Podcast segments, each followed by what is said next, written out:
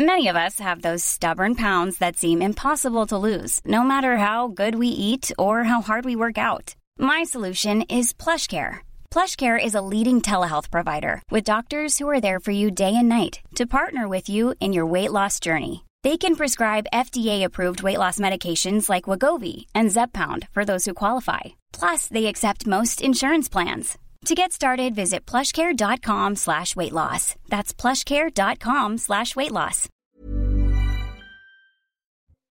Bonjour à tous, soyez les bienvenus dans cette émission spéciale après l'interview d'Emmanuel Macron que vous avez pu suivre en direct sur CNews. On va commencer bien évidemment par le journal avec Mickaël Dorian. Bonjour Mickaël. Bonjour Clélie, bonjour à tous. Emmanuel Macron en direct à la télévision. Vous avez euh, suivi sur CNews cette longue interview du chef de l'État, le président de la République, dont le seul regret est de ne pas avoir réussi à convaincre autour de cette réforme des retraites. Il a notamment renouvelé son soutien à sa première ministre, Elisabeth Borne. Écoutez. Elle a décidé, après avoir examiné avec l'ensemble des forces politiques de la majorité et ses ministres euh, pour cette réforme, le fait que pour qu'elle passe et ne laisser aucune incertitude, elle a souhaité engager la responsabilité de son gouvernement. C'est ça ce qu'on appelle le 49.3, fameux article. C'est la centième fois qu'on le fait dans notre République. C'est un geste très solennel. Elle a pris ses responsabilités avec son gouvernement et elle a dit au Parlement si vous avez une majorité alternative, qu'elle s'exprime. Lundi, il a été montré qu'il n'y avait pas de majorité alternative. À neuf voix près. Oui, mais vous savez, nous sommes en République à une voix près. Dans le reste de l'actualité, la pénurie d'essence se poursuit dans les Bouches du Rhône. 11 stations-service du département sont réquisitionnées à partir d'aujourd'hui et jusqu'à vendredi matin pour assurer le ravitaillement des véhicules prioritaires. Les précisions à Marseille avec leur para. Les premiers conducteurs sont arrivés dès 5 heures du matin pour atteindre cette station réquisitionnée du 11e arrondissement de Marseille, l'une des trois de la ville. Autorisés à faire le plein, ceux qui travaillent dans les secteurs prioritaires comme la santé, les secours, la sécurité, pour ne citer que. Et ils sont nombreux à patienter car la file d'attente est très longue. Elle s'étale de part et d'autre sur plus de 2 km. Plusieurs policiers sont d'ailleurs sur place pour réguler le trafic. Un bouchon conséquent s'est formé dans le secteur et calmer les esprits. Certains essaient d'éviter de faire la queue ou alors qu'ils ne sont pas prioritaires, tentent d'accéder à la station. Il y a de nombreux échanges houleux, des noms d'oiseaux fusent. Au total, dans le département, 11 stations ont été réquisitionnées pour une durée de 48 heures. Une décision prise par la préfecture de police face à la tension concernant l'approvisionnement en essence des diverses stations des Bouches-du-Rhône. 54% d'entre elles manquent au moins d'un type de carburant. Une nouvelle opération port-mort est en cours à Marseille. Depuis euh, ce matin, les dockers bloquent l'entrée de, voitures ou de conteneurs. Une vingtaine de policiers sont sur place. Plutôt dans la journée, des feux de palettes et de pneus allumés par des manifestants ont contraint à la fermeture de l'autoroute A55 en direction de Marseille. Et puis plusieurs affrontements à Rennes en marge d'une manifestation des marins pêcheurs. Plusieurs centaines de pêcheurs venus de toute la France pour dénoncer les contraintes de plus en plus fortes qui pèsent sur la pêche artisanale. Écoutez le porte-parole du mouvement Pêcheurs à Lorient. Alors, les pêcheurs euh, en ont ras le bol. Voilà. Avec euh, le coût du gasoil qui est arrivé ben, extrêmement cher. À l'heure actuelle, le coût du gasoil est arrivé à 80 centimes pour les bateaux de pêche. c'est énorme. Et à cause du coût du gasoil, eh ben, on n'arrive plus à dégager de salaire à nos équipages. Et on a beaucoup plus de mal maintenant à payer ben, nos, fournisseurs, nos affaires, tout simplement. Quoi. On est pris à la gorge. Le, plan euh, PAI, tout ça, ben, c'est carrément la destruction de la flottille française. Il y a un deuxième plan qui va être mis en place dans je ne sais pas combien de temps, dans incessamment sous peu. Donc si c'est pas pour détruire la flottille française, je ne sais pas ce que c'est. On nous parle de souveraineté alimentaire. Mais c'est du gros foutage de gueule. Si on détruit une partie de la flottille française, la souveraineté alimentaire, elle sera où? Et voilà, c'est la fin de ce journal. L'actualité euh, continue avec cette édition spéciale de La Parole aux Français à suivre, bien sûr, avec Clélie Mathias et ses invités. Merci, Mickaël. On se retrouve évidemment euh, à 15h. Je suis en compagnie de Raphaël Stainville. Bonjour. Bonjour, Clélie. Rédacteur en chef à Valeurs Actuelles. Et puis, je suis en compagnie d'Éric Matin, spécialiste des questions éco à CNews et du service politique Gauthier Lebray. Évidemment, une émission entièrement euh, consacrée à cette interview qu'a donnée le chef de l'État. Une trentaine de minutes. Vous avez pu la suivre en direct euh, sur CNews. Et dans la parole aux Français, on vous donne la parole. On va vous écouter, savoir ce que vous en avez pensé, ce que vous avez regretté, ce qu'il manquait peut-être, ou alors ce que vous avez trouvé satisfaisant. Nous sommes donc en lien avec euh, Guillaume Conrad. Bonjour, vous êtes égoutier. Avec nous également Valérie Nguyen, infirmière libérale. Sébastien Poté, conducteur routier Yves de Talouette qui euh, dirige une fabrique de faïences, les faïenceries de euh, Gien. Merci à tous, bonjour bien sûr et merci d'être en direct avec nous. Je vais vous poser à, tous les quatre une première question et je vais vous demander une réponse rapide. Vous avez écouté cette interview du, chef de l'État qui était éminemment attendue après euh, cette ces longues semaines même de, contestation et de présentation du texte de la réforme des, retraites. Qu'est-ce que vous en avez pensé? Est-ce que vous l'avez trouvé convaincant ou non? Je commence avec vous, Sébastien Poté. Une réponse courte, hein, s'il vous plaît. On en débattra et vous pourrez ensuite affiner vos arguments. Oui, oui, euh, bah, bonjour à tous. Bon, juste pour vous dire, déjà, je ne vous vois pas dans mon écran, je vois que moi. Alors, j'ai trouvé Monsieur le Président euh, égal à lui-même têtu, borné et euh, qui prend son, chemin de, démocratique pour sa réforme, enfin, chemin démocratique pour lui, pas pour nous. Très bien, on, va, on en reparlera et vous aurez l'occasion de développer. Hein. Guillaume Conrad, vous êtes égoutier. D'ailleurs, les égoutiers ont été cités par Emmanuel Macron. Comment vous avez-vous euh, ressenti cette interview du chef de l'État? Ben, je, vais, je, vais vous je vais vous paraphraser. Je vais dire enfin. Enfin, il a fallu euh, quelques mois avant que Monsieur le Président daigne euh, prendre la parole et euh, essayer de, reconvaincre, mais avec toute la, tout le respect qu'il peut avoir pour sa fonction, mais c'était un, vrai numéro de claquette ou un vrai numéro d'équilibriste qui visait encore à, déjà dénigrer le mouvement en place actuellement qui se passe en France et essayer de sauver les meubles et sauver son gouvernement. Yves de Talouette, là vous avez, il y a un carré noir à la place d'Yves de Talouette. Je ne sais pas trop pourquoi on va essayer de gérer les problèmes euh, techniques, mais Yves de Talouette, euh, qu'en avez-vous pensé? Même question. Bah, écoutez, moi, je ne l'ai pas entendu en, totalité parce que je dois tout de même travailler euh, pour piloter l'usine, mais j'en attendais pas grand-chose. Je pense que les, les positions sont très cristallisées. Et euh, je, regrette euh, les mois et la haine qui, euh, qui circulent. C'est la seule chose qui me semble aujourd'hui vraiment dommageable. On va en parler justement de ces tensions. Enfin, même question Valérie Nguyen. est-ce que, est que le président vous a convaincu? Est-ce qu'il va La question aussi, c'est ça. Est-ce que vous allez descendre, continuer de descendre dans la rue demain? Alors moi, il m'a pas vraiment convaincu. Je, trouve qu'il n'a pas tort surtout et il a été, il a été assez clair et euh, maintenant, on attend des preuves, quoi. Voilà.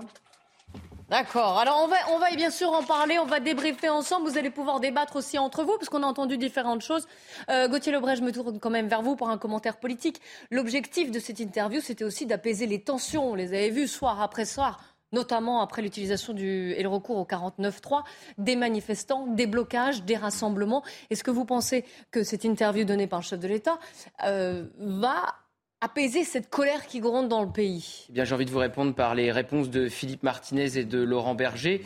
Les deux hommes euh, sont unis, ils parlent de mépris. Je vais même citer Philippe Martinez. mensonge aussi. Je vais citer Philippe Martinez, patron de la CGT pour encore une semaine, qui a dit, je cite, c'est du, du foutage de gueule. C'est du foutage de gueule cette interview. C'est comme ça que Philippe Martinez a réagi. Donc on voit bien qu'il n'y a rien pour euh, apaiser effectivement la colère et que les cortèges de l'intersyndicale seront peut-être euh, plus nombreux, plus forts, plus fournis qu'il y a une semaine, parce que avec l'usage du 49.3, avec les petites phrases d'Emmanuel Macron depuis 48 heures, parce que je vous rappelle que cette phrase sur la victoire après le rejet d'émotion de censure a fait beaucoup réagir. Ce qu'il a dit aussi euh, sur la foule qui serait illégitime a fait énormément réagir. Il y est revenu d'ailleurs dans cette interview. Il a parlé de factieux. Il a même tenté un parallèle avec ce qui s'est passé au Capitole euh, à Washington ou euh, au, Brésil, après la défaite de Jair Bolsonaro. Donc on voit bien que Emmanuel Macron n'a pas réussi à, trouver les mots pour tenter effectivement d'apaiser les colères. Alors il a redonné sa confiance à Elisabeth Borne et il lui a demandé d'élargir la majorité. Il avait tenté de le faire au moment où Elisabeth Borne avait été nommée à Matignon,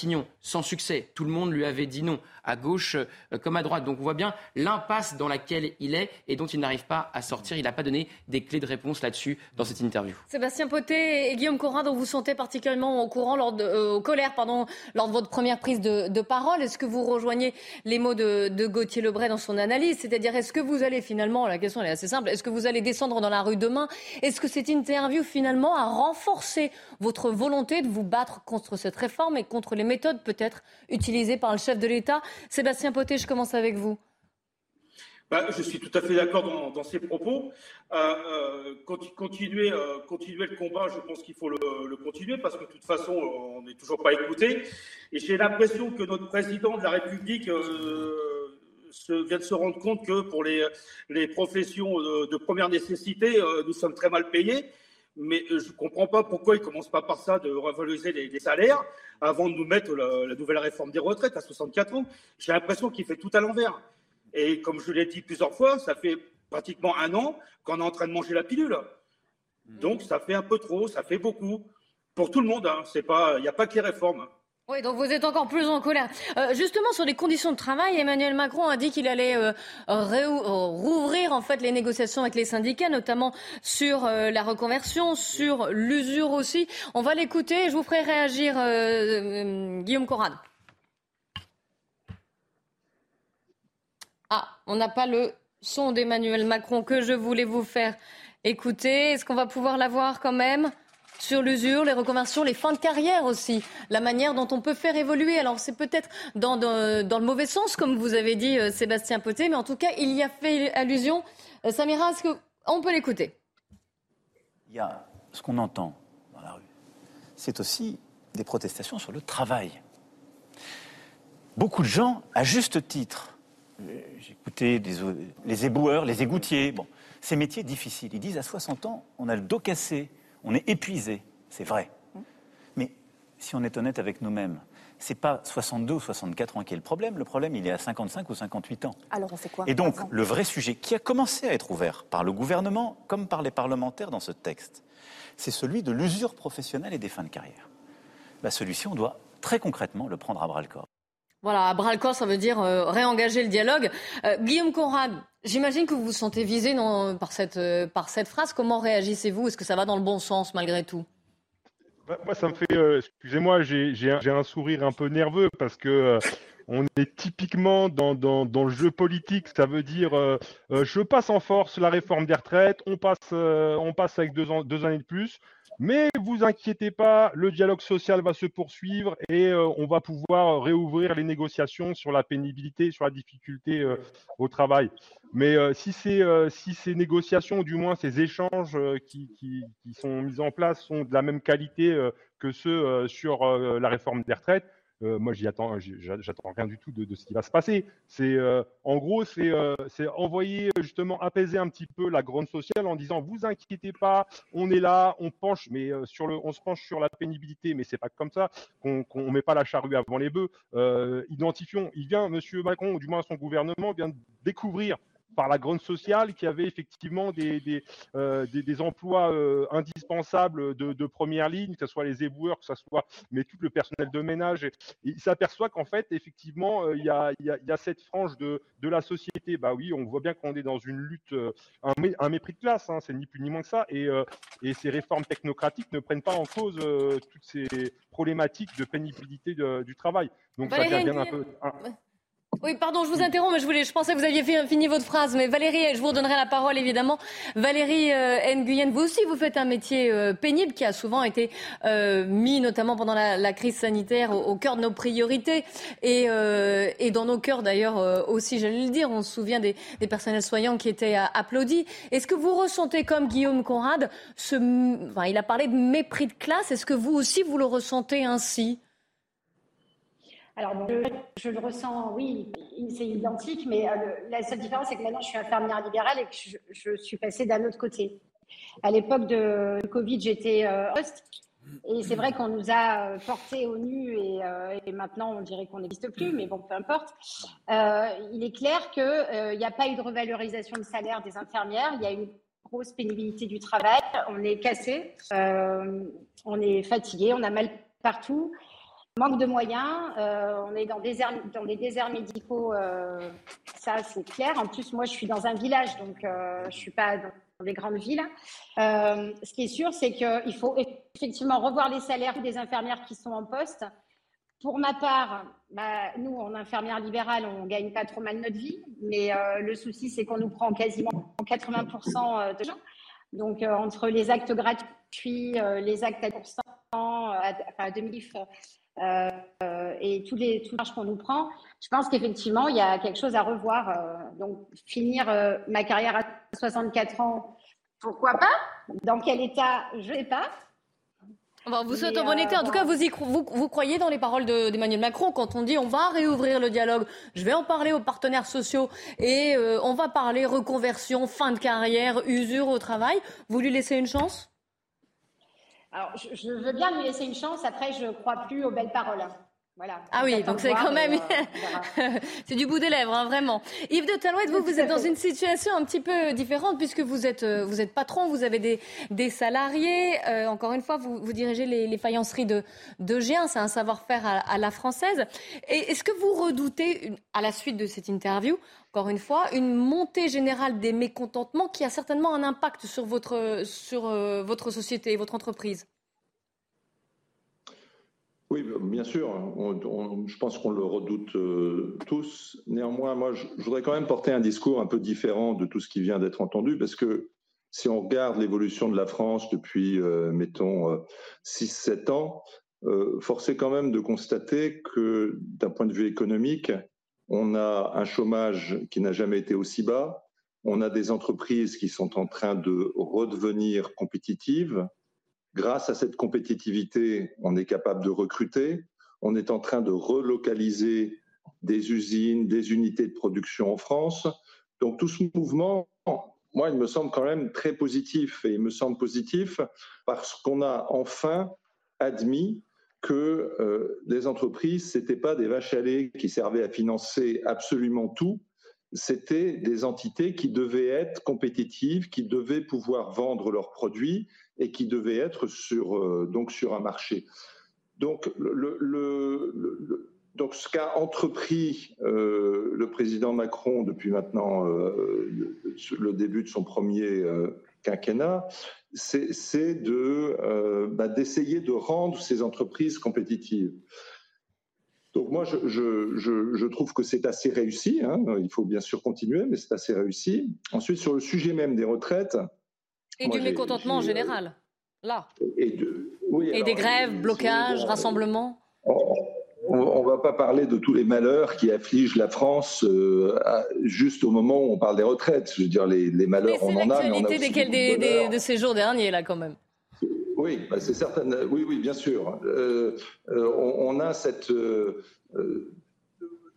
tendance, si vous voulez, à, cristalliser autour d'un seul sujet tous les mécontentements du monde. On peut, ne peut pas tous les résoudre, mais ce que je voudrais, là où je voudrais attirer l'attention, c'est que, un, l'économie française est quand même plutôt en bonne santé, plutôt en train de redémarrer. Il faut continuer, mais la dynamique me semble positive. Deuxièmement, sur les retraites, je, crois, hein, je ne suis pas un grand spécialiste, mais il me semble qu'on est le, seul pays industrialisé à ne pas avoir de retraite, euh, enfin plutôt à avoir une retraite avant 63, 64, 65 ans. Donc la réforme en soi, elle ne me paraît pas euh, totalement déplacée, mm. totalement hors de propos. Ça me paraît au contraire assez naturel. Maintenant, bien sûr, il faut tenir compte des carrières euh, difficiles. Il y en a, et il y en a un certain nombre, et notamment chez nous. Euh, donc, euh, les dispositifs euh, particuliers pour la pénibilité, pour les carrières longues, tout ça doit être doit être pris en compte. Il me semble que la réforme actuelle le prend en compte. Donc, quelque part, moi, j'ai un petit peu de mal à, comprendre cette focalisation extrême sur l'âge de départ. Oui, sur ce, sur ce, totem. Alors, je crois que Sébastien Potet voulait réagir à ce que vous disiez, monsieur de Talouette. Ah, euh, Sébastien, si on peut. Alors, euh, ah, on vous a retrouvé Guillaume Conrad aussi, sinon. Je, peux prendre, je vais, je vais, je vais, je vais euh, répondre un petit peu à ce qui vient d'être dit. Effectivement, sur, sur, la, sur les réseaux technocratiques, effectivement, on peut voir le chômage et peut-être l'économie repart, comme ce qui vient d'être dit, mais à quel prix? On voit au saccage euh, de notre modèle social, on voit euh, la réforme de la sécurité sociale, on voit la réforme de l'assurance chômage, on voit la réforme des retraites. Du saccage de la fonction publique. On voit que c'est détricoté au fur et à mesure. En fait, on voit l'action qui est menée, c'est la précarisation euh, ni plus ni moins de la société française. On voit que même les fonctionnaires maintenant sont, précarisés. Et ça, euh, et on peut, on peut corréler tout ça avec d'autres chiffres. Hein. On voit qu'effectivement, il n'y a plus de chômage, mais euh, on voit que le taux de pauvreté n'a jamais été aussi fort. donc, il faut se poser la question. Et pourquoi le ressentiment, ou du moins le sentiment d'une frange importante de la classe ouvrière, on est français, s'aperçoivent qu'on galère en fait tous les jours euh, pour aller faire le plein d'essence, pour aller faire les courses. Et, concrètement, donc ça c'est des beaux discours, ça c'est un beau discours de dire que l'économie est, repartie, mais qui en profite? À qui profite le crime en fait? Nous, moi j'en vois pas la couleur, et mes collègues égoutiers et boueurs, ils n'en voient pas la couleur. Mes, mes collègues raffineurs, c'est pareil. Alors, où, est passé, l'argent? Une question de, Raphaël Steinville. Alors, précisez pour, pour qui, moi, une question pour Yves de qui est chef d'entreprise industrielle. Euh, le, le chef de l'État se félicitait euh, euh, de, et disait qu'on a gagné la bataille de la réindustrialisation. Euh, pour autant, j'ai l'impression que ces derniers mois, on n'a jamais connu autant de défaillances d'entreprises. Est-ce que justement dans ce contexte, et ça va bien au-delà de, cette question de, des seules retraites, mais on parle souvent de, cette réforme du marché de l'électricité qui est en cours mais qui ne sera pas opérationnelle avant un an. Est-ce que vous, en tant que chef d'entreprise, en tant qu'industriel, vous ne payez pas un lourd tribut aux, choix qui ont été faits euh, ces dernières années euh, euh, de, de, rester finalement dans ce marché de l'électricité où vous payez une électricité très très chère Je vais vous demander une réponse courte, s'il vous plaît, ou en tout cas la plus courte possible. Alors, il y, a, en fait deux questions. Hein. La, première, c'est est-ce que, est que les entreprises sont compétitives pour toujours? Bon, la réponse, c'est évidemment non. Donc, on, on a inversé une tendance. Il me semble que on, est connu pour avoir le taux de chômage le plus haut de toute l'Europe et quasiment le plus haut de toute l'OCDE. Et en fait, aujourd'hui, tout d'un coup, on n'a jamais connu un taux de chômage aussi bas. Mais je vous parle de l'emploi industriel pérenne.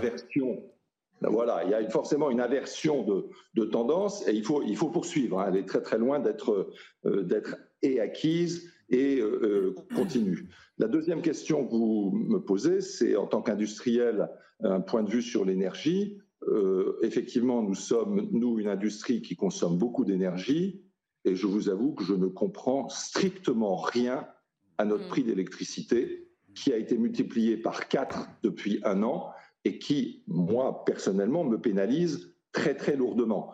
Euh, donc, j'appelle de mes voeux une réforme sur ce point-là, de telle façon à ce qu'on puisse bénéficier d'une électricité qui, d'après ce que j'en lis, est plutôt compétitive puisqu'elle est euh, fabriquée par euh, des centrales nucléaires qui, a priori, sont plutôt euh, compétitives dans leur prix de production. Alors j'en profite, puisqu'on a notre spécialiste des questions économiques de CNews, Eric de Reitmatin, d'un point de vue économique, ce discours d'Emmanuel Macron, on a parlé avec Gauthier du strict point de vue, on va dire, politique et de l'impact que pouvait avoir ce, ce discours. Qu'en est-il d'un point de vue économique. Et je, euh, voilà, je m'appuie sur la réponse d'Yves de Talouette. Économique, il est, euh, il est égal à lui-même, à Emmanuel Macron. C'est vrai qu'il a toujours dit ce qu'il ce faisait, ce qu'il ferait, il l'a fait. On ne peut pas lui reprocher de ne pas avoir augmenté euh, le, SMIC. Hein. D'ailleurs, il l'a rappelé, ça a quand même augmenté de 9,5% plus que l'inflation. Donc il y a eu un effort. Et c'est rare dans le passé qu'il y ait eu de, tels efforts. Et puis deuxièmement, moi j'ai retenu une chose importante. Ça va peut-être pas faire plaisir à, beaucoup de monde, mais le pays a été habitué à dépenser pendant des années. C'est vrai qu'on a vécu dans un pays luxueux avec euh, très confortable, avec beaucoup de générosité. Et là, maintenant, il justifie la réforme et l'effort justement par euh, ce coup de, de, de, tour de vis, si vous voulez, hein, ce tour de vis. Oui, c'est ce qu'il a dit. Sinon, c'est de faire payer nos enfants. Exactement. Si on le fait puis, pas. Euh, il a donné un chiffre qui m'intéresse, c'est que le, monde a changé. Quand il est arrivé sur le marché du travail, il y avait 10 millions de retraités. Maintenant, on est à 17 millions. Il y en aura 20 millions en 2030. Donc, le monde évolue et il faut s'adapter. On ne peut pas rester justement dans l'immobilisme. Et il a justifié ces réformes. Et je note aussi une chose, c'est que on ne parle plus que de la réforme de la retraite, mais d'un mécontentement général. Alors vous dites sur les salaires, sur euh, la formation professionnelle, sur euh, les carrières longues, etc. Donc c'est plus seulement la réforme de la retraite, c'est un ensemble de mécontentements. Et là, je termine par un point. Il y a des choses qui marchent en France, il y a des choses qui marchent, il faut le montrer. Or, on a tendance un peu à montrer que ce qui ne va pas. Alors Valérie, Sébastien et Guillaume, en, un mot pareil, comme, comme au début de l'émission, est-ce que les arguments économiques qu'a utilisé, euh, qu utilisé Emmanuel Macron et qui ont été repris par Eric euh, de Ritmaten, est-ce qu'ils sont susceptibles de vous convaincre en disant, voilà, on a dépensé beaucoup, maintenant il faut qu'on serre les boulons, c'était ça que vous aviez dit, euh, il faut qu'on serre les, vis ou les boulons, et parce que sinon ce, ce, sont nos enfants qui vont payer. Est-ce que ça, c'est un argument que vous pouvez entendre? Alors, réponse courte, Valérie? Euh, que mes enfants payent, non, ça je peux pas l'entendre. donc, donc vous êtes sensible à ça. Peut-être est-ce que ça veut dire que vous êtes prête à faire des quelques efforts, euh, j'allais dire budgétaires à l'échelle de la société, hein, bien sûr. Je ne parle pas euh, individuellement, mais ça passe par cette réforme des retraites notamment. C'est ce qu'a expliqué le chef de l'État. Alors, je suis prête, oui, mais à l'inverse, je pense qu'il y a des gens qui devraient aller travailler aussi. Je pense qu'on devrait arrêter l'assistanat, qu'on devrait faire des choses un peu différentes que ça soit pas tout le temps les mêmes qui soient ponctionnés. Euh, je pense qu'en France, on, ne motive pas les gens à travailler. Donc moi, je veux bien payer, je veux bien payer des impôts, euh, mais par contre, je ne veux pas payer pour ceux qui ne travaillent pas. Sébastien Je ne veux pas payer pour euh, tout ça. Ouais. Sébastien, une réponse courte également avant qu'on parte en pub Ah, oui. Sébastien, on a un problème de son, je suis navré. Guillaume, est-ce qu'on vous entend? Oui, moi j'entends très bien. Euh, juste revenir sur euh, ce qui fonctionne effectivement, on le voit très bien sur Paris la fonction publique et le service de propreté de la ville de Paris fonctionnent très bien, parce que là, on s'aperçoit que depuis, qu'ils sont en grève, bah, rien fonctionne. Donc, euh, c'est que le service public fonctionne, et nous, on est là pour pour protéger ce service public. Après, euh, les enfants payent la dette, euh, l'argent, il est là, un ouvrier, bah, ça produit plus de 9 000 euros par jour de, de, de plus-value, et l'argent, il est là, il est créé, la richesse, elle est créée, et effectivement, il y a une force vive en France, mais c'est la redistribution qui est, qui, qui est pas bonne. Alors, on voit que tous les voyants, quasiment tous les voyants sont verts. Mais en fait, la vie, elle se fait pas dans les tableaux Excel. Moi, sur le terrain, vous dis, dans la vie, on voit qu'on galère tous les jours. On galère. Et, c'est ça qu'il faut qu'ils ont, concrètement, que, le, gouvernement, faut qu'il prenne. Et c'est pour ça qu'il y a ce qui se passe actuellement dans la rue même si c'est minimisé, on voit qu'il y a un embrasement de la société. Et une radicalisation. On va parler justement. Euh, merci beaucoup à, tous les quatre. Vous restez en ligne. Merci notamment à Valérie Nguyen qui doit nous quitter. Euh, et c'est William, un enseignant, qui va, qui va prendre sa place. Euh, au revoir à vous Valérie. Merci encore d'avoir témoigné. D'ailleurs, si vous voulez aussi témoigner, n'oubliez pas un témoin en pluriel cnews.fr. N'hésitez pas à nous écrire. On se retrouve après quelques instants de, de pub pour reprendre notre débat. Merci. Et c'est la parole aux Français qui reprend. On commence par un flash info avec Mathieu Devez. Emmanuel Macron persiste et signe après deux mois de manifestation. Le chef de l'État réaffirme la nécessité de la réforme des retraites pour le pays. Lors d'un entretien d'une trentaine de minutes que vous avez pu suivre sur CNews, Emmanuel Macron dit accepter d'endosser l'impopularité. Selon lui, la réforme des retraites doit entrer en vigueur d'ici à la fin de l'année. De leur côté, les syndicats n'ont pas tardé à réagir. Le secrétaire général de la CFDT, Laurent Berger, accuse Emmanuel Macron d'avoir menti à propos de la position du syndicat sur les retraites pour, je cite, masquer son incapacité à trouver une majorité pour voter sa réforme. Et selon le secrétaire général de la CGT, Philippe Martinez, les propos du président sont du mépris pour les millions de personnes qui manifestent. Dans ce contexte, entre 40 et 50% des professeurs du primaire seront en grève demain à l'occasion de la nouvelle journée de mobilisation intersyndicale. De fortes mobilisations prévues dans de nombreux départements comme les Bouches-du-Rhône, les Pyrénées-Orientales ou la Haute-Vienne. La plus importante mobilisation dans l'éducation nationale dans le cadre de la contestation contre la réforme des retraites date de la première journée de manifestation organisée le 19 janvier. Comment, avez-vous trouvé le chef de l'État? Quelle est votre réaction? Est-ce que cela renforce votre colère, votre détermination à aller dans la rue demain ou au contraire, est-ce que ces propos vous ont rassuré ou apaisé? On en parle, c'est la parole aux Français, on vous donne la parole et on écoute vos réactions. Je suis également en compagnie de Raphaël Steinville, Éric de Ritmaten et Gauthier Lebray. Euh, nous sommes toujours en ligne avec Sébastien Potet qui est conducteur routier, Yves de Talouette qui euh, dirige les faïenceries de Gien et Guillaume Condrad qui est goutier et William qui est euh, enseignant va nous rejoindre, professeur des écoles même qui va nous rejoindre d'un instant à l'autre dès qu'on arrivera à établir la, liaison. En attendant, Gauthier Lebret, je voudrais revenir sur le côté politique de ce discours. Hier, il avait dit pas de remaniement, pas de dissolution, pas de référendum. Donc pas de grosses annonces. Est-ce qu'il y en a eu quand même? Non, il n'y a pas du tout de grosses annonces, alors que hier soir, l'Elysée laissait entendre que des annonces pourraient marquer l'opinion. Alors, à part une annonce sur la meilleure répartition des super profits au sein euh, des entreprises, il n'y a pas d'annonce euh, majeure, absolument pas. Et puis, euh, effectivement, Emmanuel Macron, il est droit dans ses bottes, hein, donc pas de référendum, pas de remaniement, pas de dissolution. Il a dit que le texte allait suivre eh bien, son cours, c'est-à-dire que là, il est devant le Conseil constitutionnel. Il espère évidemment que le Conseil constitutionnel valide ce texte. Ça, c'est pas fait. Il y a des points qui pourraient être retoqués par le Conseil constitutionnel, puisqu'on est dans un texte budgétaire, donc les points qui ne sont pas budgétaires, justement, effectivement, comme l'index senior, mais évidemment, pas d'annonce majeure de la part du chef de l'État, pas de mea culpa non plus, un regret ne pas avoir réussi à faire comprendre aux Français la nécessité de cette réforme. Donc c'est quasiment hmm. aussi de la faute des Français dans l'esprit. Ne pas avoir compris en fait. Ne pas avoir compris pourquoi cette réforme est indispensable parce qu'il y a moins d'actifs pour plus de retraités. Alors justement, les Français, on en parle et on va leur poser la question, Raphaël Oui, j'aimerais poser une question à, tous nos invités et d'abord revenir sur un à grand... Tous. Oui, à tous, parce que je ne connais pas exactement leur positionnement. D'abord, euh, je voudrais revenir sur un grand malentendu qui explique probablement l'impasse politique et sociale que, auquel nous assistons aujourd'hui. Euh, c'est-à-dire les conditions de l'élection d'Emmanuel Macron. Emmanuel Macron n'a pas été élu euh, sur la promesse, sur cette promesse qui était phare dans son programme et qui était probablement la seule de faire cette retraite, cette réforme des retraites, mais d'abord parce qu'il avait face à lui au deuxième tour Marine Le Pen. Ça, c'est la première chose. Et donc, c'est pour ça que je voudrais interroger nos, nos invités, c'est que lorsqu'ils ont entendu au soir du second tour Emmanuel Macron dire ce vote m'oblige, parce qu'il avait bien conscience qu'il n'avait pas été élu euh, sur son programme, mais bien pour faire rempart finalement à Marine Le Pen. Je voulais savoir que, parce que probablement parmi eux, euh, certains euh, ont voté Emmanuel Macron, s'ils ne se sont pas sentis trahis et que ce n'est pas d'abord ça mm. l'une des raisons de, de, cette situation de blocage et de cette colère. Alors, Sébastien Potet, j'espère qu'on vous entend cette fois. Je vous donne la parole en premier pour que vous puissiez réagir.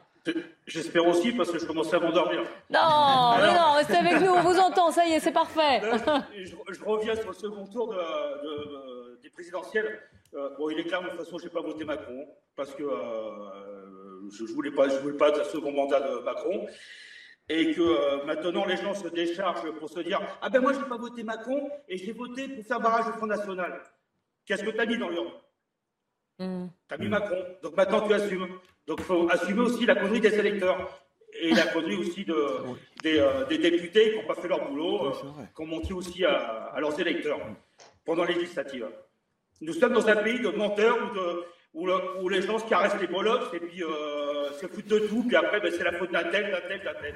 Hmm. Alors, en, gros, ce que, vous dites dans un langage plus ou moins fleuri, c'est que le, c'est qu'il faut assumer, faut assumer les conséquences d'un bulletin qu'on a mis dans l'urne. Mais bien sûr, bien sûr. Moi, moi je sais, je sais qu'on ne pouvait pas recommencer avec monsieur, avec monsieur Macron. Bon, l'extrême gauche a pris une pilule. Ben, on n'allait pas euh, pour les mêmes, pour les mêmes singes, c'est tout. Donc, euh, l'extrême, l'extrême, il faut goûter, on va goûter. Peut-être qu'au bout de six mois de mandat de Mme Le Pen, il y aurait eu un bordel et on serait reparti sur des nouvelles valeurs, peut-être un peu plus sûres. Voilà. Il fallait porter ces, ces fagots dans les urnes, pas maintenant. Guillaume Conrad, qu'est-ce que vous en pensez, vous, pour répondre à la question de Raphaël Steinville Est-ce que vous êtes sur la même ligne que, Sébastien Potet? Non, pas, du tout, hein, pas du tout euh, sur la même ligne. Hein. Euh, pour moi, le problème, ça n'a pas été le deuxième tour, ça a été le premier tour où on n'a pas réussi à mobiliser euh, un vrai contre-pouvoir. Voilà, après tous les Français qui étaient dans l'impasse entre voter Macron ou, ou Madame Le Pen étaient avec je ne vais pas dire le contradiction, mais c'est surtout leur état de conscience, à savoir qu'est-ce qui était, voilà, comment faire barrage à Marie le Pen, ça c'est clair et net, et que pour tous les, tous les copains et toutes les copines que je connais euh, au travail et, dans ma vie personnelle, ça a été très compliqué euh, et on l'a, on l'a vu. Après, euh, c'est, un jeu, un jeu politicien, on le voit bien, il était entre les deux tours, là on le voyait, ah mais vous inquiétez pas, les formes des retraites, j'ai bien, je vous ai bien compris, je ne sais plus, c'était 56, de 56 à 54, vous inquiétez pas, on va lancer le dialogue social. Et en fait, c'est que du, du, je vais pas dire du baratin, mais c'est du jeu politique. En fait, on est donc que dans la parole. Et c'est pour venir sur ces propos qu'il a fait euh, là dernièrement, en disant qu'il va relancer, euh, relancer euh, les consultations avec les, syndicats pour la pénibilité. C'est de la stratégie politique. C'est vraiment de la stratégie politique. Et ça, on ne peut plus l'entendre. Et je pense que pour beaucoup de personnes, euh, l'intervenante de tout à l'heure, elle le disait très bien. En fait, elle y croit à demi-mot, mais euh, en fait, on se fait plus, on se fait plus avoir. On s'est fait les gilets jaunes, on s'est fait bien avoir avant avec la réforme, la réforme de chômage. Et en fait, c'est que, que des bonnes paroles. Et en fait, ils sont dans leur tour d'ivoire et avec des lois complètement euh, technocratiques pour remplir, je veux dire, que les cases soient au vert, mais sans une analyse fine de la vie sur le terrain. Et euh, vos images qui passent actuellement euh, euh, à la télé, c'est quand même, faut, faut quand même se réveiller un moment. Il se passe quelque chose en France. on peut pas avoir ce mépris. La politique politicienne, comme on dit. Il y a une réaction de, Gauthier Lebret à ce que vous dites à vos propos, Guillaume. Sur, effectivement, Emmanuel Macron qui a appelé les syndicats quasiment à se remettre autour de la table. On a vu leur réaction. Laurent Berger qui parle de déni et de mensonge, Philippe Martinez qui dit que c'est du foutage de gueule. Et je rappelle que la semaine prochaine, Philippe Martinez laissera sa place et ne sera plus à la tête de la CGT. la première mesure, la première action de celle ou de celui qui va lui succéder ne pourra pas eh bien, d'être autour de la table avec Emmanuel Macron, surtout que je rappelle qu'Emmanuel Macron a refusé, ça ne lui a d'ailleurs pas été rappelé dans cette interview, a refusé la semaine dernière de recevoir les, syndicats. Mmh, bien sûr. Donc la tension est évidemment pas là entre les syndicats et Emmanuel Macron. Oh, j'en profite pour saluer William qui nous a rejoint, qui est professeur des écoles, que l'on a pu voir la semaine dernière dans les, manifestations. Bonjour à vous, merci d'être en direct avec nous. J'espère que vous avez pris le débat en cours. On a eu quelques petits soucis pour, vous, pour se joindre. Euh, je, vous avais eu la semaine dernière, je vous avais interviewé pendant la manifestation. Entre-temps, il y a eu euh, le recours à 49.3 et il y a eu les différentes manifestations, grèves et blocages. Cette interview du président de la République que vous avez certainement écoutée. Et demain, une nouvelle, euh, nouvelle grève et une nouvelle journée de manifestation. Ma question, elle est simple. Est-ce que, euh, est-ce que l'interview d'Emmanuel Macron renforce votre volonté, votre détermination à descendre dans la rue demain ou non? Oui, tout à fait. En fait, on voit bien que là, Emmanuel Macron, ce qu'il essaye de faire, en fait, c'est de passer à un autre temps et de faire comme si, en fait, euh, c'était terminé et que tout le monde avait oublié ce qui était en train de se passer. Là, ce qu'on peut se rendre compte, c'est que moi, si vous voulez, j'étais effectivement en manifestation et j'avais décidé de reprendre euh, là pour euh, pour revoir mes élèves, etc. Parce que je suis vraiment très inquiet vis-à-vis -vis de leur scolarité. Et finalement, quand je suis retourné en classe et que j'ai retrouvé mes collègues, en entendant le 49.3, ils ont quasiment décidé à l'unanimité de venir en manifestation avec moi. Donc je dis, c'est sûr qu'il va y avoir vraiment, vraiment beaucoup de mobilisation. Maintenant, c'est sûr que Emmanuel Macron, il a été énormément, euh, comment dire, euh, offensif euh, pendant son intervention. Là, moi, j'entends s'abstraire du principe de réalité. Mais moi, quand je suis en AG, c'est clair que c'est Emmanuel Macron qui est complètement abstrait du principe de réalité. Il ne connaît pas du tout la précarité, il ne connaît pas du tout le quotidien, en fait, des travailleurs et travailleuses avec ah, qui. Vous rejoignez ce que dit Guillaume Corrad, ce qu'il a dit, ouais. Mm. Alors, par contre, effectivement, nous, on a effectivement euh, une solution pour sortir de cette impasse. Ça va être de généraliser la grève. Ça va être de faire en sorte qu'il y ait un maximum de personnes qui entrent dans la grève. Et ça va être aussi bah, l'autogestion, puisqu'en fait, les personnes qui connaissent le mieux leur travail, ce sont les travailleurs, ce sont les personnes qui les pratiquent. Et on voit bien que ça ne peut plus passer que des personnes qui décident d'en haut euh, décident pour les personnes en fait qui font le travail. Ce n'est plus possible. En fait, c'est aux personnes de s'organiser euh, par le bas et de pouvoir décider eux-mêmes de leurs conditions de travail et d'avoir aussi leur mot à dire sur euh, la manière d'exercer son travail. Alors on l'entend, vous n'avez pas du tout, votre colère n'est pas du tout, mais alors pas du tout apaisée, hein, on l'entend bien. Une question euh, d'Éric de Ridmaten pour Yves de Talouette. Oui, ça Yves de Talouette, moi je sais que vous êtes euh, donc chef d'entreprise, vous avez une industrie, vous avez des, euh, des, machines qui tournent, des salariés, tous ces, enfin j'allais dire ce chaos social qui commence à prendre de l'ampleur. Et qui risque de, continuer si, on, si, on, en croit en tout cas ce que nous a dit William et, voilà, vous, Guillaume. Vous vous dites, il ne faut pas que ça dure, combien de temps vous pouvez tenir? Allô, allô? Alors oui, bah, écoutez, combien de temps on peut tenir en Ah, alors la question c'était pour Yves de Talouette justement qui dirige une entreprise. Je ne sais pas s'il nous a entendu. Euh, Monsieur de Talouette, vous, vous nous entendez? Vous, pouvez tenir combien de temps? Parce que le président Macron a dit que l'industrie c'était prioritaire. Or, vous, vous allez... Non, vous nous, nous Non, je crois qu'Yves de Talouette ne, ne, nous entend pas. Alors, ben, William, allez-y, combien de temps vous pouvez tenir? Parce que vous aussi, et d'ailleurs, Sébastien, Guillaume, c'est la même chose, ces jours de grève. Elles vous coûtent financièrement. Ah, on a retrouvé Yves de Talouette. Allô, allô Monsieur Talouette, vous nous entendez Là, on va y arriver. Hein. Je vous ai entendu, je trouve la question un peu bizarre. Bah, en fait, la question d'Éric, c'est voilà, il y a tous ces rassemblements, toutes ces grèves, elles ont aussi un impact sur notre économie. Pour vous, euh, donc combien, combien de temps est-ce que vous pouvez, euh, j'allais dire, euh, supporter une France qui qui est qui est impactée comme ça, parce que vous avez des salariés, vous avez des commandes, vous avez de voilà une entreprise à faire tourner. Oui, vous m'entendez là? Oui, on vous entend, on vous voit. D'accord. Bon, ben, euh, moi, moi, enfin, j'aime pas beaucoup cette question parce que on, peut tenir euh, très peu. On, ne peut pas tenir. Donc, euh, ah, c'est pas une question de l'aimer ou pas, c'est que vous avez, vous venez de répondre. Pour vous, c'est pour vous, c'est très difficile d'avoir et de diriger une entreprise dans ces conditions-là. Ah, malheureusement. Bon, on, on vous a perdu, Raphaël. Oui, voilà, il l'aimait tellement pas qu'il a préféré. Euh... non, oui, comme fait, Raphaël. Je vais, rebondir euh, sur ce que n'a pas dit le, ce chef d'entreprise, Yves de Talouette, mais euh, au tout début, sa première intervention, lorsqu'on l'interrogeait sur, euh, sur l'intervention du chef de l'État, c'était de dire finalement, je n'attendais pas grand-chose. Mm. Et je pense que finalement, c'est probablement le sentiment le mieux partagé autour de cette table et de tous ceux qui, qui nous regardent.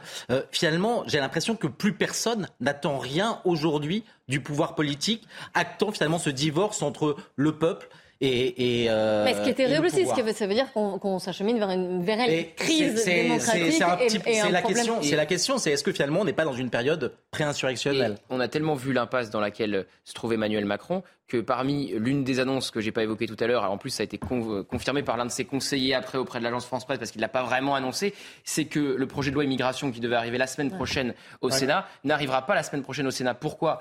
Il y a une majorité euh, de droite à trouver au Sénat, c'est une possibilité euh, pour euh, le gouvernement parce que quand vous échangez avec les sénateurs LR, ils veulent modifier le texte, mais pourquoi pas le voter mm. in fine. Par contre, les députés, les Républicains, à commencer par Eric Ciotti, avaient dit non, on ne votera pas ce projet de loi immigration ce qui obligerait le gouvernement à utiliser un nouveau 49.3. Évidemment, c'est impossible. Donc, il veut tenter de trouver des textes qui pourraient faire consensus pour essayer d'aller chercher un coup à droite, un coup à gauche. Mais on a bien vu avec la réforme des retraites que parfois ça ne fonctionne pas. Donc euh, il n'y a pas de majorité absolue euh, au Parlement. On l'a bien vu à l'Assemblée nationale. Et Emmanuel Macron se retrouve donc dans une impasse parce que s'il dissout, il perdrait ce qui lui reste de majorité euh, relative. Et s'il ne dissout pas, eh bien il va devoir composer avec son manque de majorité absolue. Et on l'a bien vu, parfois il est obligé de recourir au 49.3. Et on rappelle que les 49.3 ne sont pas illimités si on sort des textes budgétaires. Vous n'avez le droit qu'à un 49.3 euh, par euh, session, hormis les textes budgétaires. En tout cas, ce qui ressort, et, je m'appuie sur ce que vous avez dit, euh, Raphaël Steinville, c'est le, le côté divorce entre, d'un côté, une sorte de, pouvoir. Et là, je reprends les propos peut-être de, Guillaume Comrade. Vous allez, vous allez me approuver ou non ce que, ce que je dis. D'ailleurs, sur le côté, voilà, il y a une sorte d'élite technocratique politicienne et, et, et puis le peuple. Et là, je m'appuie sur ce que, ce que nous a dit aussi William en disant qu'il est peut-être déconnecté de ce que nous vivons nous au jour le jour. Je vous redonne la parole, Sébastien. Je vous ai vu, j'ai vu vos petits signes. Vous voulez réagir, Sébastien, Guillaume et, euh, et William. On va commencer par Guillaume. Je vous écoute.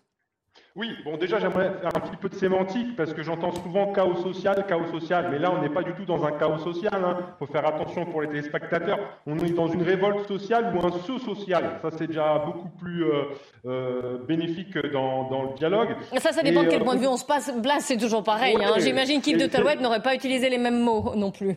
C'est sûr, non mais, non, mais faut, voilà, il y a une prise de conscience, et d'un côté moi je dirais merci au 49.3 qui a fait une prise de conscience collective, euh, du moins dans, dans, la classe, euh, on va dire la classe des travailleurs euh, qui se mobilisent concrètement. Il y a une prise de le, le, camarade du professeur qui vient qui a pris la parole juste avant le disait très bien. Ouais, voilà, William, il l'a très bien dit, c'est que en fait il y a une prise de conscience et là il y a une il se, il se prépare quelque chose et et c'est surtout c'est des c'est l'autogestion, c'est vraiment de l'autogestion. On change on, est passé à la troisième phase. La première phase, c'était, si vous voulez, euh, l'intersyndicale, euh, les, manifestations plomb-plomb, euh, voilà, avec le barbecue et la musique. La deuxième phase, c'était début mars avec la, bah, reprise de l'outil de travail et les occupations des sites. Et là, on voit que bah, on est sur la troisième phase avec 49.3. C'est une autogestion qui commence à se créer dans les différents corps ouvriers. Et on voit une, radicalisation qui est quand même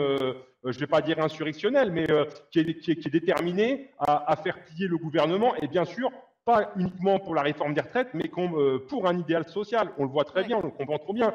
La vie, la vie euh, quotidienne des Français, elle est énormément impactée. Qui aujourd'hui ne souffre pas de l'inflation Qui aujourd'hui ne, ne, souffre pas de l'augmentation des tarifs de l'énergie Qui ne souffre pas euh, de, de, de, la précarisation de l'emploi C'est ça.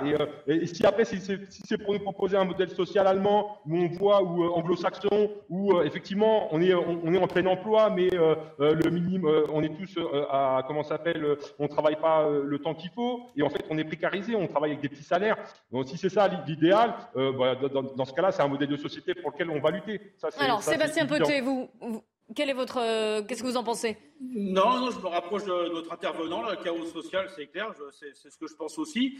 Et que quand je vois aussi, euh, parce qu'on parlait de l'Allemagne et tout ça, et euh, quand je vois que notre président de la République euh, nous sort tout à l'heure aux infos l'infographie du Parisien avec les retraites à 67, à 67 ans, où il, compare que nous avons ouais, un, des pays entre, entre, pays, en fait. Non, mais vous vous rendez compte, il sort l'infographie du Parisien. donc pour moi, c'est des propos qui clarifient rien du tout.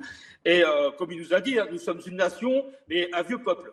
Alors, je ne comprends pas ce que ça veut trop dire, un vieux peuple il y a quand même des jeunes.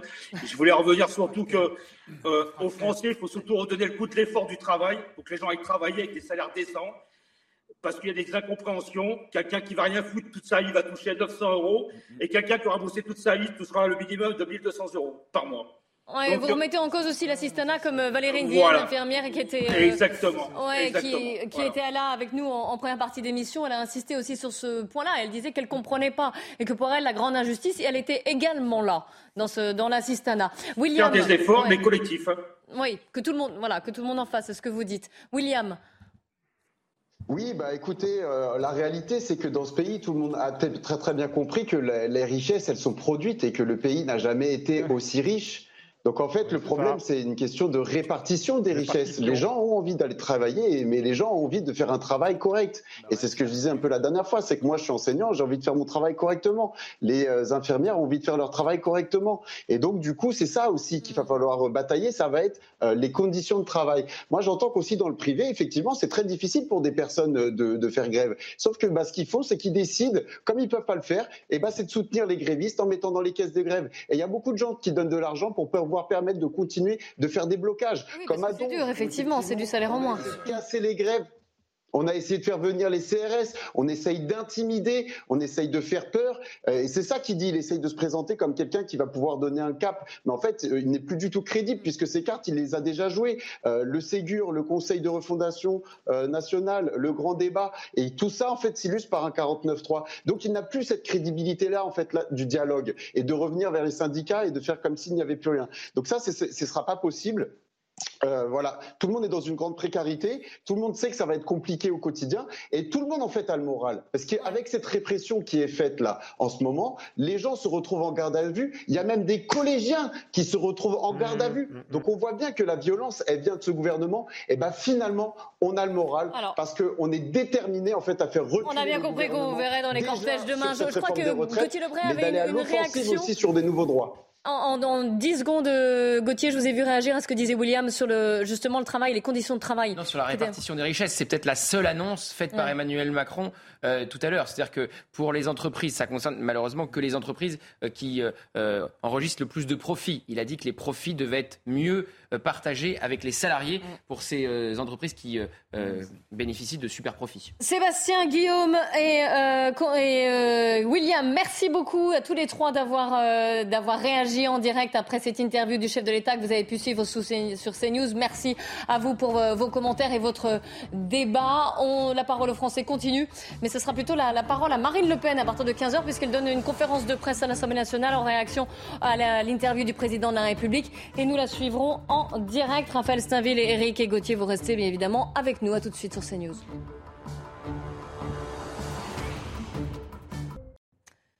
Il est 15h sur CNews, c'est l'heure du journal de Mickaël Dorian. Bonjour Mickaël.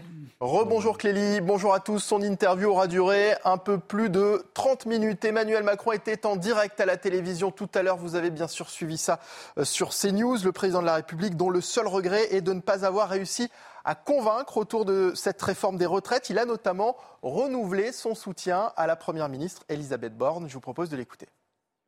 Elle a décidé après avoir examiné avec l'ensemble des forces politiques de la majorité et ses ministres euh, pour cette réforme le fait que, pour qu'elle passe et ne laisser aucune incertitude, elle a souhaité engager la responsabilité de son gouvernement. C'est ça ce qu'on appelle le 49.3, fameux article. C'est la centième fois qu'on le fait dans notre République. C'est un geste très solennel. Elle a pris ses responsabilités avec son gouvernement et elle a dit au Parlement si vous avez une majorité alternative, qu'elle s'exprime.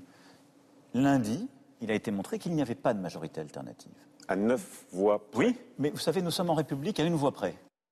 La pénurie de carburant se poursuit dans les Bouches du Rhône. 11 stations-service du département sont réquisitionnées à partir d'aujourd'hui et jusqu'à vendredi matin pour assurer le ravitaillement des véhicules dits prioritaires. Les précisions à Marseille avec Laure Para.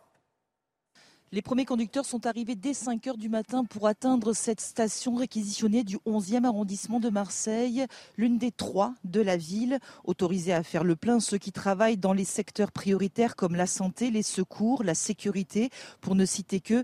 Et ils sont nombreux à patienter car la file d'attente est très longue. Elle s'étale de part et d'autre sur plus de 2 km. Plusieurs policiers sont d'ailleurs sur place pour réguler le trafic. Un bouchon conséquent s'est formé dans le secteur et calmer les esprits essaient d'éviter de faire la queue ou alors qu'ils ne sont pas prioritaires tentent d'accéder à la station. Il y a de nombreux échanges houleux, des noms d'oiseaux fusent. Au total, dans le département, 11 stations ont été réquisitionnées pour une durée de 48 heures.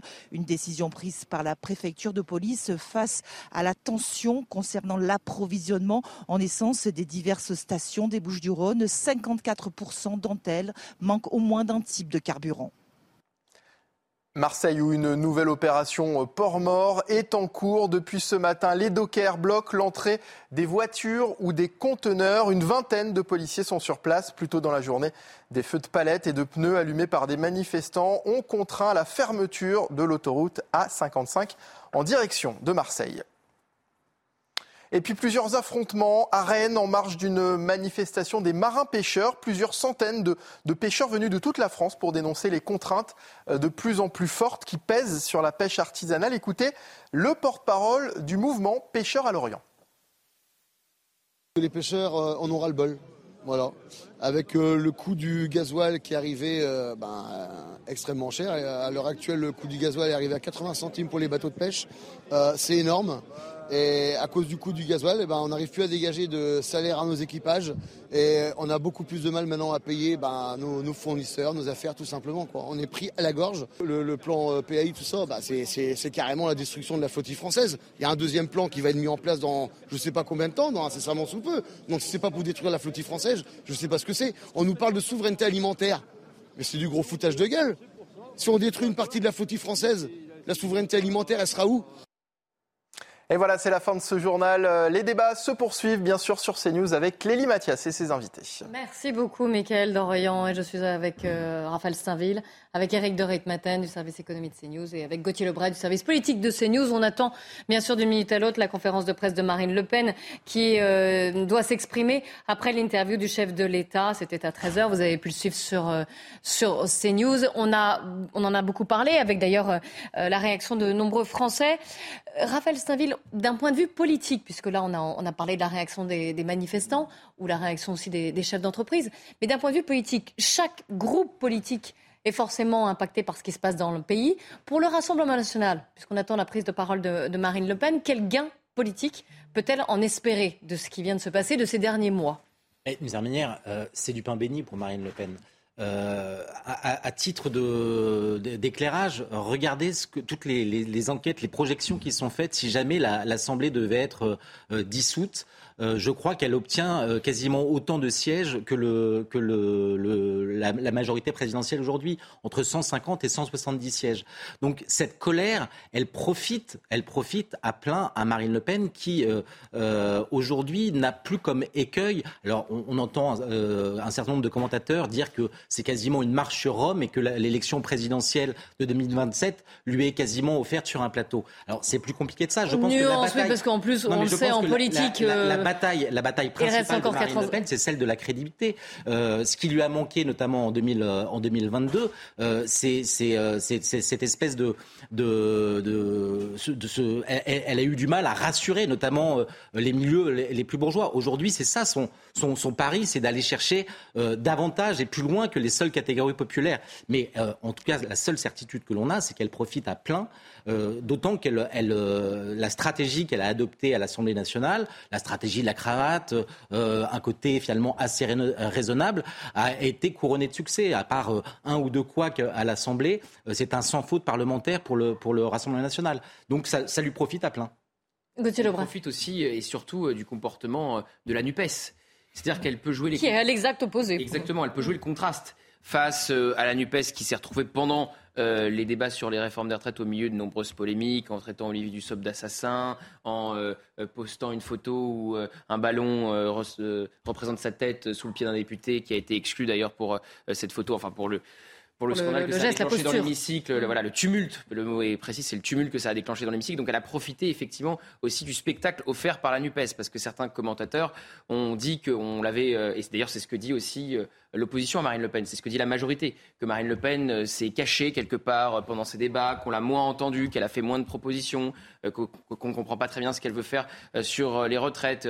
Pendant la campagne présidentielle, elle a finalement dit que la réforme des retraites à 60 ans, c'était plus sa proposition. C'était 60 ans pour ceux qui ont commencé entre 17 et 20 ans et après 62 ans et pas plus de 42 années de cotisation maximum. Donc effectivement, et en plus l'enjeu pour Marine Le Pen, c'est de s'afficher comme première opposante à Emmanuel Macron. C'est pour ça qu'elle fait une, conférence, de presse, dans le cadre de l'Assemblée euh, nationale. C'est très intéressant. Jean-Luc Mélenchon aurait été encore député. C'est le premier à avoir répondu à Emmanuel Macron en termes d'opposition politique, quasiment au même moment euh, que les syndicats. Mais la première figure politique à avoir répondu euh, à Emmanuel Macron, c'est Jean-Luc Mélenchon, tout à l'heure, lors d'une conférence de presse dans un café. On voit bien que Jean-Luc Mélenchon euh, n'est plus à l'Assemblée nationale. D'ailleurs, il a assisté, très intéressant, il a assisté à... Voilà, il n'est plus élu. Mm. Il a assisté à l'utilisation du 49-3, c'est-à-dire qu'il était au-dessus des tribunes au-dessus euh, des, députés, au-dessus de ces députés. Euh, et on a appris, euh, j'ai appris ça par un député, que ça s'appelait le cimetière, que c'était là que les anciens députés venaient regarder ceux qui le sont encore aujourd'hui. Donc il y a une bataille évidemment. Ça veut dire quelque chose l'emploi de ce mot. Hein. L'emploi de ce mot veut dire quelque chose. Et puis, entre Jean-Luc Mélenchon et Marine Le Pen pour prendre la, tête de l'opposition à Emmanuel Macron. Jean-Luc Mélenchon qui a dénoncé d'ailleurs, puisque rien, le mépris d'Emmanuel Macron. Si je peux ajouter quelque chose, c'est que justement les reproches que l'on faisait à Marine Le Pen sont renvoyés quasiment au boomerang au pouvoir. C'est-à-dire que celui qu'on présentait comme le Mozart de la finance aujourd'hui euh, euh, est passif d'une dette de 3 000 milliards, d'un déficit commercial de 160 000 milliards. Donc euh, il y a mieux pour rassurer, pour rassurer les, Français qu'un président qui, qui, était doté de toutes les qualités, de toutes les vertus et qui finalement conduit le pays dans une, dans une impasse politique, un chaos, un chaos social. Alors sur l'économie, justement, Eric de Matin, je parle sous votre contrôle, mais il, a, Emmanuel Macron a justement tenté de se défendre là euh, pendant l'interview de l'interview. Il a dit voilà justement c'est euh, il a voilà il a dit. Il faut surtout euh, redonner de la valeur au travail hein, parce qu'il a expliqué que la crise Covid avait effectivement changé les habitudes des, personnes, des Français qui s'étaient déshabitués du travail, au travail. Alors on va écouter Marine Le Pen qui s'exprime depuis l'Assemblée nationale. Le président de la République française devait s'exprimer aujourd'hui à 13 h et nous avons entendu Emmanuel Macron. Le format tout d'abord. Maladresse ou choix délibéré, M. Macron a opté pour un horaire de diffusion qui relève d'une volonté ostensible, transgressive et même puérilement provocante d'ignorer la France qui ne peut pas être devant sa télévision en pleine journée. C'est-à-dire la France des actifs, ces Français qui étaient les plus concernés par la réforme des retraites et qui y sont opposés à près de 90%. Un président de la République aurait dû avoir à cœur de s'adresser d'abord à ceux qui l'avaient heurté, blessés ou contraints. Le rôle d'un président est de s'adresser à tous, sans exclusion ni mépris, de trouver les mots pour rassurer et. En défiant symboliquement la France qui travaille, M. Macron a conforté le sentiment de mépris pour une partie du peuple, un mépris qui fut la marque de fabrique de la séquence retraite. La veille, il a cru bon de qualifier de foule Rappelons le terme, souvenez-vous, de foule haineuse utilisé lors des Gilets jaunes. Les personnes qui manifestent en masse comme s'ils se plaisaient à provoquer et entretenir une épreuve de force, un affrontement avec les Français. À la brutalité de son pouvoir, le président ne peut pas ajouter une violence verbale. Pourquoi se complaire dans d'inutiles, de blessantes et dangereuses provocations? En agissant ainsi, il n'use pas seulement les institutions de notre République. Par des interventions de diversion, il démonétise une nouvelle fois la parole publique. Quand le pays trouble, troublé et en plein doute aurait besoin d'une parole forte, d'une bienveillante assurance. Ce midi, nous avons entendu des propos mécaniques et dilatoires d'un homme apparemment de plus en plus seul, qui semble avoir perdu tout sens du réel, tout contact avec le monde extérieur, y compris peut-être avec les siens. Alors qu'il devait parler institution, il s'est égaré dans de la communication. Alors qu'il devait montrer une direction, il a cru pouvoir se contenter de contorsions. Alors qu'il devait recoudre le tissu national, il continue de vouloir en découdre avec le monde entier contre les évidences, contre les réalités. Le pays n'a pas besoin de cela. Le pays ne mérite pas cela. Le pays attend une réponse institutionnelle. Il n'a visiblement à offrir qu'un discours vide, que de vagues promesses de chantiers à ouvrir, sans calendrier, sans véritable direction. Il est persuadé que ce pourrait être une victoire que de faire adopter une réforme comme celle des retraites qui va prendre deux ans de vie personnelle à chacun des Français, sans un vote sur le texte, contre l'opinion, contre la rue, contre les syndicats et contre la représentation parlementaire. Parce que lorsqu'il oppose la foule à la souveraineté du peuple exercée par ses représentants, il oublie tout de même un peu vite qu'il a foulé aux pieds cette représentation nationale en empêchant le vote. Il est des actions qui, sans être tout à fait illégales, n'en sont pas moins pas particulièrement morales. Le Conseil constitutionnel que nous avons saisi jugera au moins de la légalité. Le 49.3 a été utilisé pour faire monter en nombre de voix le seuil de rejet d'un texte injuste et rejeté par tout le monde, pour lequel il n'y avait évidemment pas de majorité parlementaire. Croire qu'à coller au déni démocratique sur les retraites un usage abusif du 49.3 pourrait ajouter des lauriers à la couronne princière est une erreur. L'action politique dans une démocratie mature ne peut se réduire à des coups, à des ruses, à un numéro d'illusionniste. Le prestidigitateur n'a plus de lapin à sortir du chapeau. Chaque jour qui passe nous révèle le visage de ce pouvoir qui n'est ni souriant ni bienveillant comme il voulait se présenter à l'origine. Rappelons-nous que longtemps, il fut blasphématoire de suggérer qu'il puisse être brutal et cynique, arrogant et insensible. Il fallait accepter d'aller au vote, accepter d'aller au vote quitte à perdre. En démocratie comme en sport, il est des défaites moins déshonorantes que des résultats mal acquis.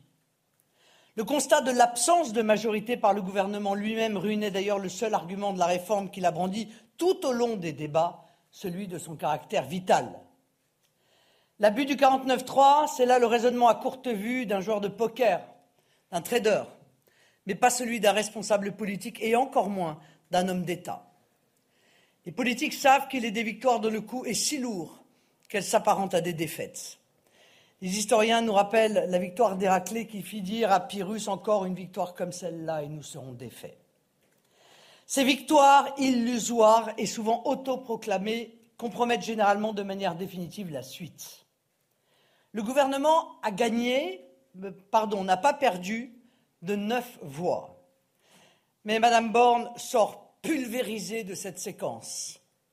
Le vote de confiance ne peut s'interpréter que comme une manifestation de défiance, bien sûr, du gouvernement, mais disons-le aussi du président, qui, dans les coulisses élyséennes, tirait les ficelles les grosses ficelles de ce tour de magie raté. Dès le début de son second mandat, avec la désignation d'une technocrate, Emmanuel Macron a fait le choix délibéré de rester institutionnellement en première ligne, comme l'instigateur et donc le responsable politique de l'action gouvernementale, même si ces derniers jours, lui d'habitude si présent, il avait courageusement fait le choix de la discrétion et avait opportunément disparu. Un président de la cinquième est normalement protégé par son Premier ministre. Mais quand le chef de l'État cumule de manière évidente et a fortiori revendiquée les fonctions présidentielles et gouvernementales, il ne peut s'exonérer. Cette cécité s'explique par l'incapacité à percevoir la révolution pacifique et démocratique qui s'est déroulée par le vote des Français.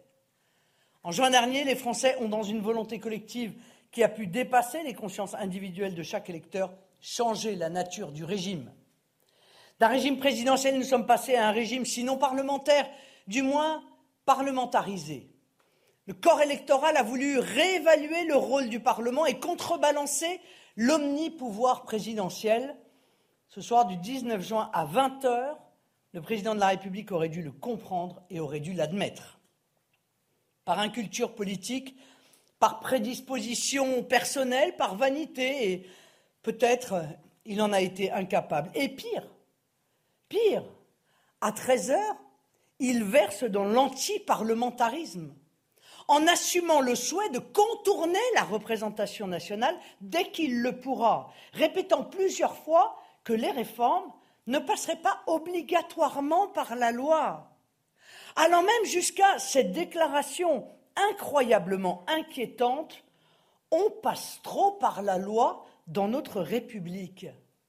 Et pardon de rappeler au président de la République qui en est le garant que c'est la Constitution qui détermine ce qui relève de la loi, pas euh, le fait du prince. La crédibilité et la puissance des institutions tiennent bien sûr, et c'est heureux, à leur autorité euh, légale, à leur valeur morale, mais elles procèdent aussi de leur logique, de leur implacable logique qui enserre celui qui veut les déjouer, les contourner, les abuser. M. Macron ne devrait pas perdre de vue cette loi des reins. Et parce que nos institutions, notamment constitutionnelles, sont notre loi commune, c'est à elles qu'il faut en revenir. Bien sûr, la rue exprime son mécontentement et les manifestations pacifiques comme les grèves sont légales, constitutionnelles et, je le dis avec résolution aujourd'hui, légitimes. Elles constituent une forme de résistance démocratique et pacifique à une arrogance et une violence gouvernementale que rien ne justifie avant ou après le 49-3. Je condamne en revanche les blocages qui pénalisent les simples citoyens et les violences, bien sûr, qui voient s'affronter des Français entre eux. Ces pratiques livrent le mouvement de contestation à des milices violentes d'extrême gauche avec lesquelles le pouvoir joue depuis trop longtemps pour le discréditer et en éloigner la majorité des citoyens attachés à la paix civile et aux institutions. Si la Première ministre avait un peu de sens politique, elle partirait d'elle-même. Madame Borne peut évidemment ne pas démissionner, mais son autorité est ruinée et donc son action future est illusoire. Parce que la Constitution que nous a donnée le général de Gaulle est bien faite, notamment dans les circonstances où la situation échappe au pouvoir, nos institutions nous renvoient au peuple, par la voie d'un référendum qui engage un texte, mais aussi, en toute logique, le maintien du président, M. Macron, qui a engagé bravache la responsabilité de son gouvernement serait-il seulement capable d'engager la sienne sur un référendum? Par une dissolution qui rebattrait les cartes politiques, trancherait la question de la réforme comme celle de la poursuite de l'action politique.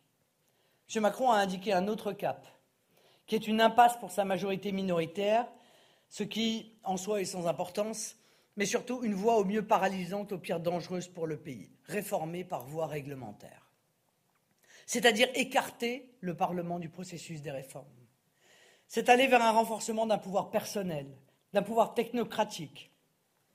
Et s'agissant du régime dérivant d'Emmanuel Macron vers la prise en main du pays par des féodalités oligarchiques ou les cabinets de conseil américains. Refuser de réhabiliter le Parlement dans son rôle institutionnel, c'est persister dans l'ignorance de ce qu'a voulu le peuple le 19 juin. C'est méconnaître le rejet d'un pouvoir vertical et solitaire qui n'est plus concevable dans la France du XXIe